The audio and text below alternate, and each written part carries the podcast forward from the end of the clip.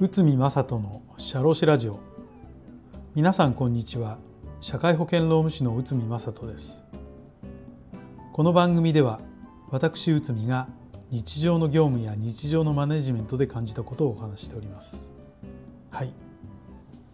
今回は転勤を拒否したら解雇できますか？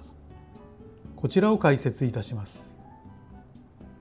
全国に支店や営業所がある大企業であれば入社する人も転勤があると理解して入社するでしょう。しかし中小企業で事業の拡大業態の変化で営業拠点を増やす場合にもこれはあり得るのです。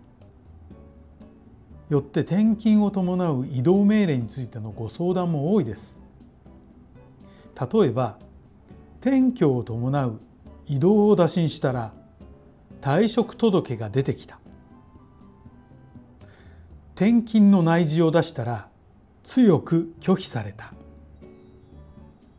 転勤の話をしたら入社時の約束と違う。と言われた。などのご相談です。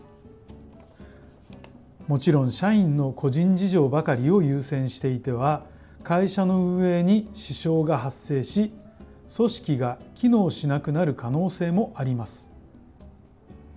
そのため多くの会社では入社時に業務の都合により移動を命じる。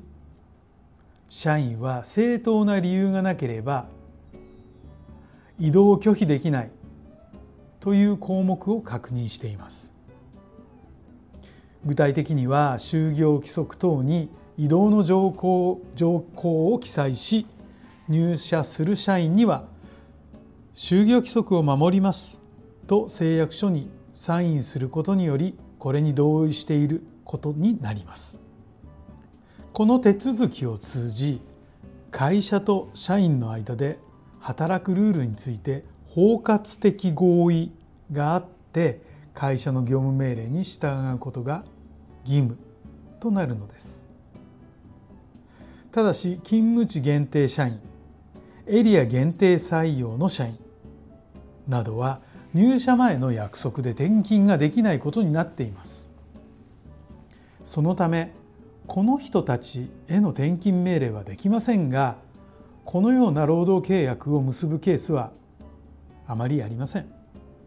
なお転勤に関する最高裁の判例は以下となっています。東和ペイント事件最高裁昭和61年7月。社員は全国十数箇所に事業所を持つ会社の営業職で入社してから8年間大阪近辺で勤務していた。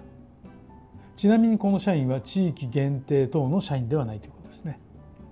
就業規則には移動命令の条項があり正当な理由なしに命令を拒否することは不可という記載がありました。会社は社員に神戸営業所から広島営業所への転勤を内示したが家族の事情を理由に転勤を拒否された。71歳の母親が大阪を離れたくない。妻が、えー、保育士として、えー、勤務しているとですね。その後え名古屋営業所への転勤を命じたがこれにも応じなかった。社員の転勤拒否は就業規則の業務命令に従わない。ということから会社は懲戒解雇を実施した。社員は転勤命令及び懲戒解雇の無効を主張して訴えたと。そして第一審第二審とも転勤命令は権利乱用で無効とし社員の請求を全面的に認めていたのです。しかし最高裁はこれとは逆の判断が下されました。本件転勤命令は業務上の必要性が存在することは認める。社員が被る生活環境の変化も受け入れるべき程度のものである。会社側の主張が認められました。